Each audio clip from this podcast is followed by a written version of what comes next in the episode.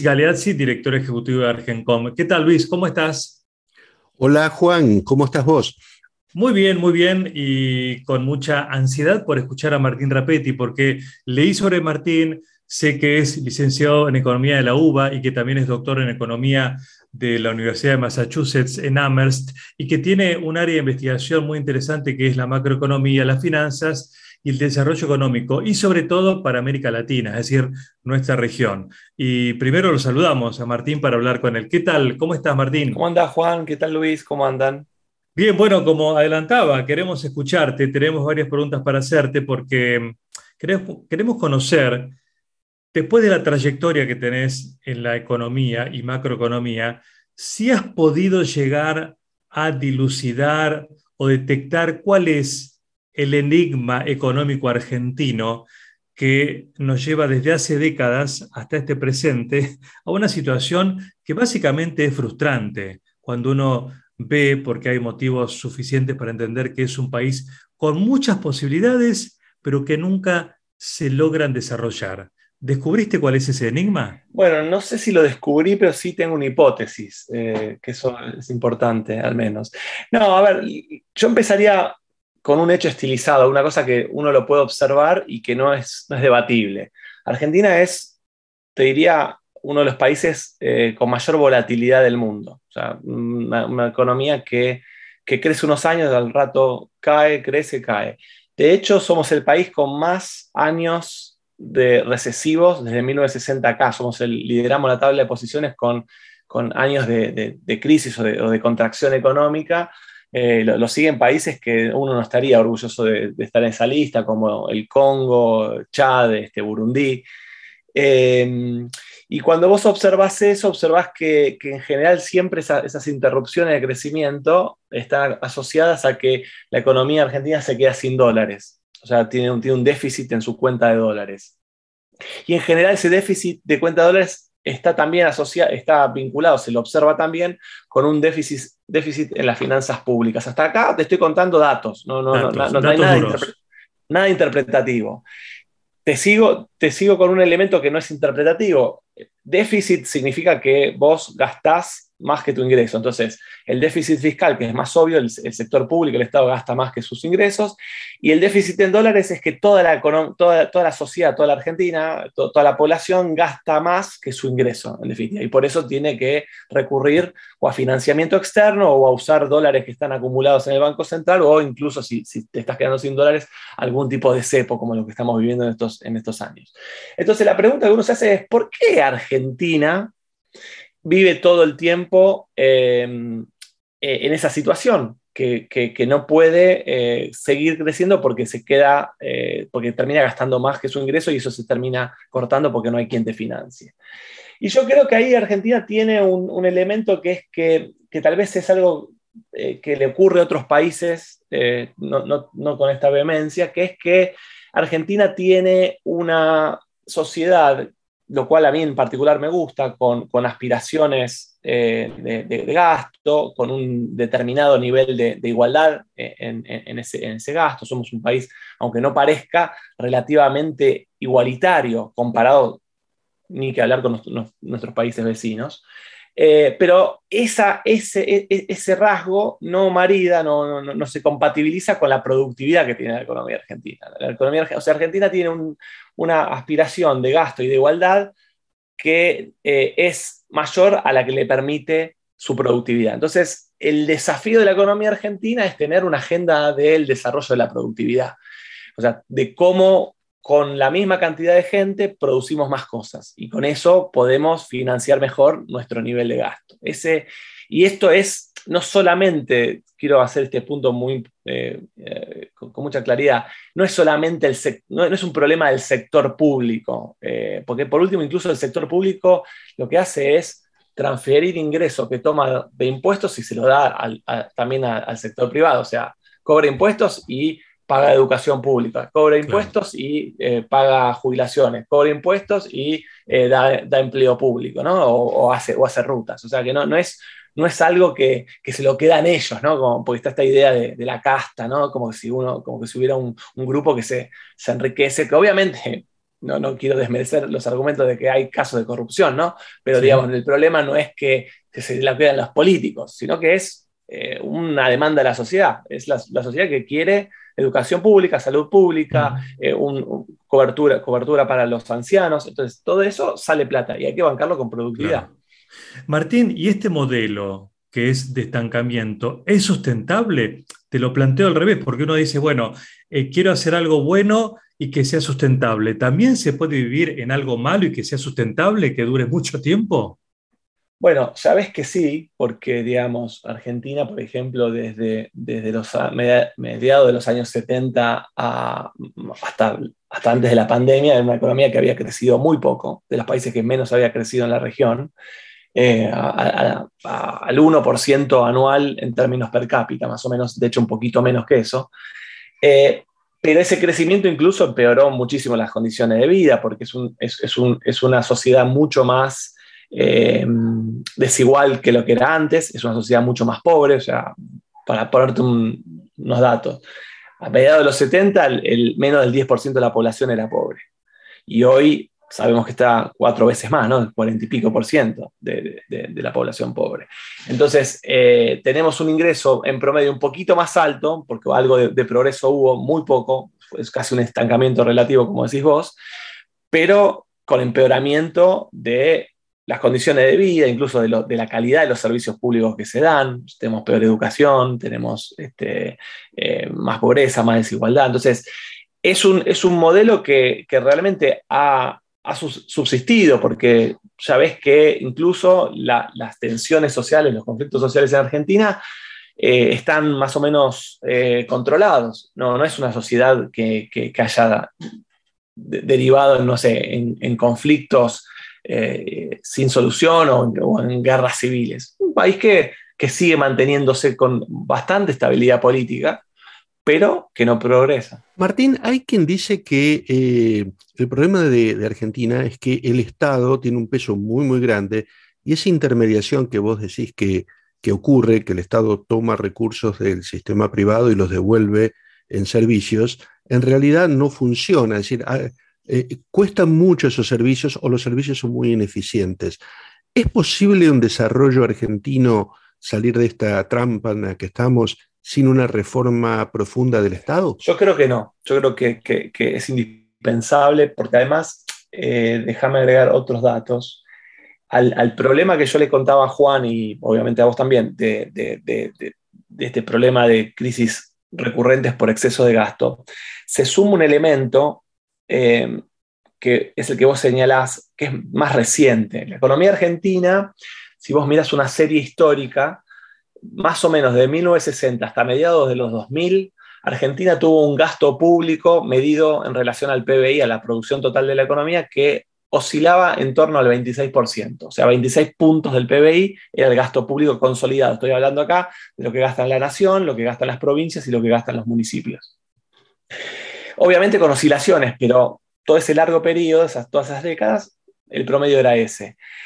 Eh, a partir de, la segunda mitad de los 2000, eh, em, empezamos en un proceso de crecimiento sostenido del gasto público en relación al PIB que toca un pico de 42%.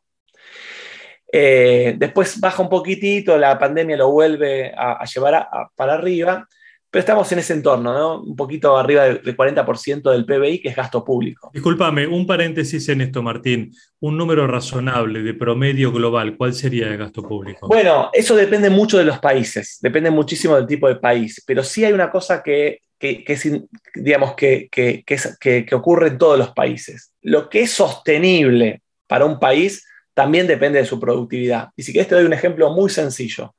Vos imaginate, ya que hablamos de economía del conocimiento, vayamos a un mundo eh, de ciencia ficción, en donde solamente 100 personas son capaces de producir toda la producción mundial. Pero esa producción mundial es el PBI actual, el PBI mundial actual multiplicado por 4. O sea, imagínense lo que estoy hablando, o sea, que, que lo que se produce hoy en todo el mundo ahora se produce cuatro veces más y solamente lo hacen 100 personas que están organizadas en, algunas super em, empresas. imagínense la productividad, o sea, 100 personas producen cuatro veces el PBI actual, es una locura, ¿no? Es, distópico lo que estoy planteando. Ahora imagínense que esas personas, hay, un gobierno mundial que dice, bueno, yo, te, yo te, te, cobro impuestos por el 75% de lo que producís, o sea, me quedo con tres PBIs y ustedes 100 se quedan con uno. O sea, obviamente va a ser una distribución del ingreso muy desigual, esas 100 personas van a ser hiper ricas, ¿no? Pero fíjate que esa es una, eso es una, una economía que puede funcionar muy bien con 75% de gasto público, porque si vos producís cuatro, tres se lo queda el resto de la sociedad, que, porque hay, impuestos, y uno te lo que, se lo quedan los que producen, es una sociedad que, tiene un gasto público del 75% del PBI. Pero claro, ¿por qué es posible que eso ocurra? ¿Por qué puedes tener una, una sociedad que tenga 75% de gasto público? Porque tenés una productividad inimaginable porque aún así, dándole tres cuartas partes a, la, gente que no es, digamos, que no forma parte del proceso productivo, los que producen generan unas ganancias brutales, que son un cuarto del PBI solamente para 100. Entonces, vos necesariamente tenés que tener cierta em, eh, relación entre lo que vos sos capaz de, extraer vía, vía, impuestos y la productividad que tiene la economía. ¿Qué ha pasado en la economía argentina? Ha habido una migración fenomenal a la eh, marginalidad, eh, a, la informalidad, quiero decir, claro. no marginalidad. La economía en negro. exacto, que está en todos lados, que está incluso subestimada. Uno dice, bueno, hay 6 millones de personas que son empleo eh, en blanco, pero son falsos empleo en blanco, la mayoría de esos. ¿Por qué? Porque una parte la tienen en blanco y otra parte la cobran en negro. Pasa en, millones de ramas productivas. Solamente las grandes empresas que están muy eh, monitoreadas y, tienen, y tienen reglas de, accountability internacionales son las que, las que están en condiciones de pagar full por 100% blanco. El resto vive en la informalidad, ni que hablar de todos los que están totalmente en negro. Entonces, esa es la forma que tiene la economía de escaparle al peso del sector público. Eh, y eso obviamente requiere una corrección. Si uno quiere que la economía funcione, un poco tiene que, desandar eh, ese enorme peso de gasto público que tiene la economía argentina. Pero, pero, noten la conflictividad de eso, porque ¿por dónde empezamos? ¿Por dónde empezamos? Porque el grueso de lo que del crecimiento de esos 26 puntos del gasto público que le decía promedio histórico al 42, que son algo así como 16 puntos extra, el grueso se, está en, dos lados, en más jubilaciones, casi cinco puntos, y más empleo público provincial, que en realidad provincial y, municipal, que es en realidad una especie de seguro de desempleo. O sea, gente que, si no tiene eso se muere de hambre. Eh, entonces, es muy difícil eh, ir hacia un proceso de baja de gasto público porque va a tener un enorme eh, elemento de conflictividad sociales. Nadie está dispuesto. O sea, todo el mundo quiere que, baje el gasto público, pero no quiere tampoco que, le toque la de cada uno. ¿no? O sea, entonces ahí es, es, complejo. Em, vos ves, Martín, que a futuro, no ahora, que este diagnóstico em, que haces, eh, que padecemos también, vos ves que a futuro haya alguna salida inimaginable a todo esto, a lo mejor pienso también en la economía del conocimiento, ¿no? A lo mejor desde estas áreas surge lo que en su momento fue la soja, ¿no? En los 90 y los 2000, a lo mejor la economía del conocimiento se transforma en el área que genere la riqueza necesaria para este empuje económico. ¿Puede ser una salida por ahí?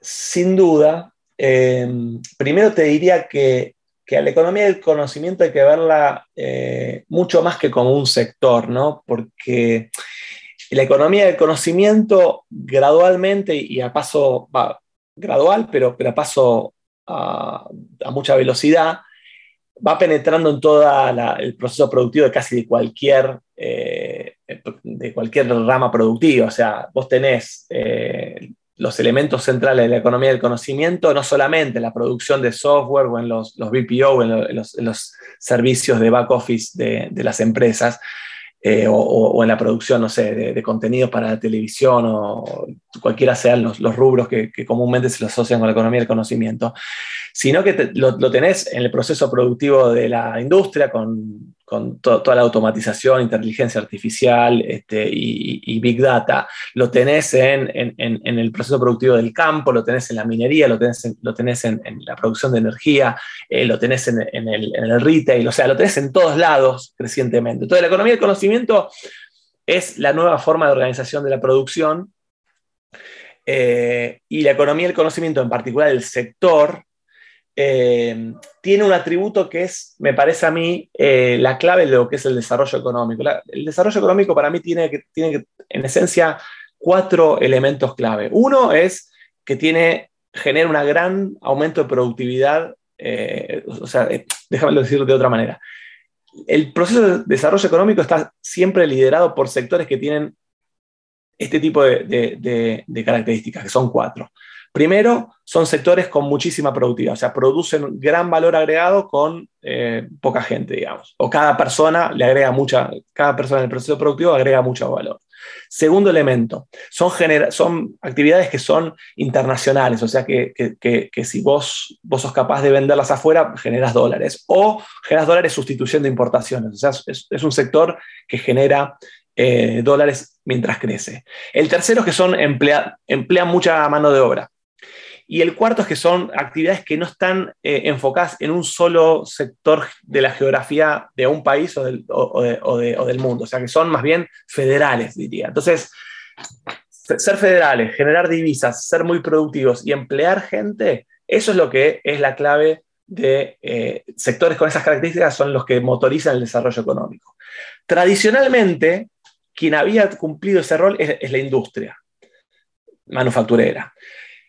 Hoy la, industria manufacturera tiene elementos, o sea, ya, no es tan empleo intensiva, em, principalmente, y sí, genera mucha productividad y sí genera em, este, em, este, divisas, puede generar divisas, pero, no, eh, pero eh, no es ni tan federal necesariamente ni eh, emplea tanta gente. En cambio, la economía del conocimiento sí cumple con estos cuatro factores. La única, el único elemento flojo que, digamos, que, le faltaría para ser totalmente inclusiva es que la, industria del conocimiento, la, economía del conocimiento emplea gente de mucha calificación, tiene poco empleo de menos calificado que vos necesitas en el proceso de crecimiento. Pero de todos modos, no le tenés que pedir todo a un solo sector, porque, digamos, si, hay un, economía, eh, un sector que tira, que empuja, el resto de los sectores pueden absorber el empleo por, menos calificado. Digamos. Uno puede imaginar que, qué sé yo, el,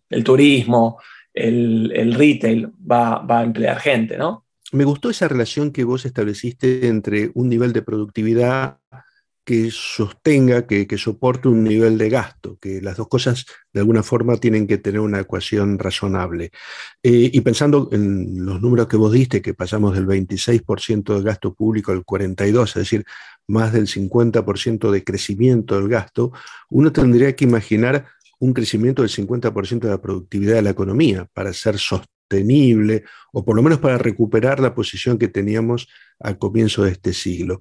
¿Vos ves que la economía del conocimiento junto con otras posibles economías de Argentina tengan el potencial de hacer esto en relativamente poco tiempo? Eh, yo, yo, creo, que va a haber que, ir por los dos lados. O sea, vas a tener que hacer lo que vos estás proponiendo, que es aumentar mucho el PBI o sea, aumentar la productividad y seguramente algo, algo de corrección de gasto vas a tener que hacer también. O sea, esa, es la, la, agenda y obviamente me parece que el, grueso de, digamos, de, ese, de, esa compatibilización tiene que recaer sobre eh, la producción, sobre la capacidad de aumentar la producción. Yo creo que definitivamente eh, el sector de la economía y conocimiento en Argentina tiene un enorme potencial, enorme potencial, vos, vos Luis, este, las conocés de memoria, estas, estas, características, pero digamos, Argentina, por ejemplo, tiene el, es el país de la región con mayor densidad de eh, científicos eh, por habitante que de, toda la región. ¿no? O sea, digamos, tenemos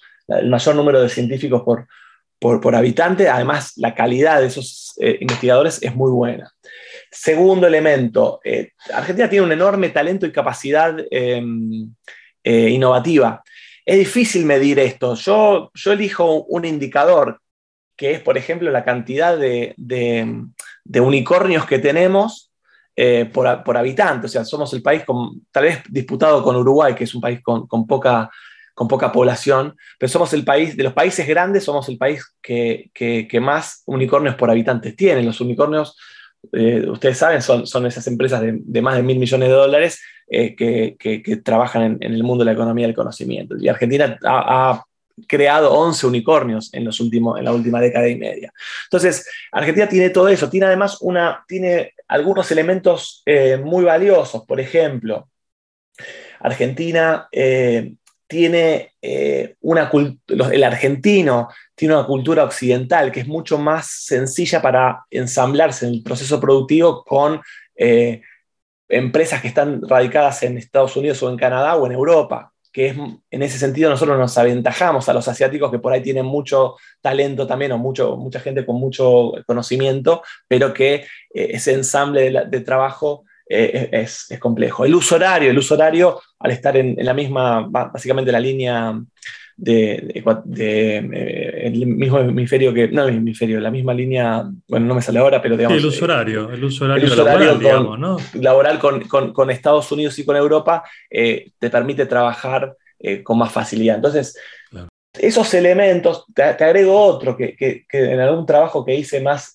cualitativo salía mucho, que es, por ejemplo, que eh, vos pensás que, y esto era muy difícil explicar antes de la pandemia, ahora es mucho más fácil, que como la gente hoy puede hacer mucho de home office, eh, la locación donde vos vivís eh, puede ser relevante. Entonces, Argentina es, un lugar, Argentina es un lugar que ofrece muchos lugares para vivir muy lindos. O sea, es un, es un país con todos los problemas que, conocemos, pero es un país que, por ejemplo, Buenos Aires es un, país, una ciudad adorada por todos los viajeros. Cuando Argentina tuvo el boom de, la industria de, cine publicitario a principios de los 2000, vos hablabas con, los, con, los, con las eh, eh, compañías que hacían las publicidades y, era, y te decían, mira, los directores, que son estrellas de Hollywood, uno no los conoce, pero son estrellas de Hollywood, dicen, yo quiero ir a Buenos Aires a filmar porque me encanta dónde voy a comer, la gente, salgo, el clima es buenísimo. Entonces, todos esos elementos son muy relevantes. Del mismo modo que me parece que Uruguay lo está aprovechando muy bien, porque Uruguay también tiene esas cualidades. Dice, es un muy lindo lugar para vivir. Entonces, en un mundo donde vos puedes trabajar casi de cualquier lado, eh, ya eh, la locación no es un elemento irrelevante de Argentina, es una linda locación para, vivir. Eh, obviamente, bueno, obviamente todos estos elementos hacen a la economía del conocimiento como, una, como un potencial para el, desarrollo, pero eso lo tenés que nutrir de políticas públicas adecuadas, ¿no? O sea, ese potencial está, pero te faltan las políticas públicas. Martín, nos quedamos pensando, yo ya incorporé los datos que dijiste sobre nuestra realidad, estos datos duros de los últimos 50 años, también el potencial que tenemos y me quedo con estas ideas para digerirlas este, en un tiempo. Eh, ojalá despertemos este, y tengamos también el sueño argentino, ¿no? En algún momento. Este, gracias por tu tiempo, por tu conocimiento, por tu análisis y seguiremos en contacto. Un gran placer, Juan. Cuando quieran, Luis, lo mismo, acá estamos. Muy bien, bueno. Gracias, Luis, y nos vemos en la próxima. Nos vemos, Juan. Este, muchas gracias, Martín. La verdad que Martín es uno de los pocos economistas que cuando habla yo lo entiendo. Así que lo vamos a seguir usando en futuros, en futuros encuentros. Así que muchas gracias, Martín. ¿eh? Un gran abrazo. Igualmente, gracias Martín y gracias a todos ustedes por acompañarnos. Hasta la próxima.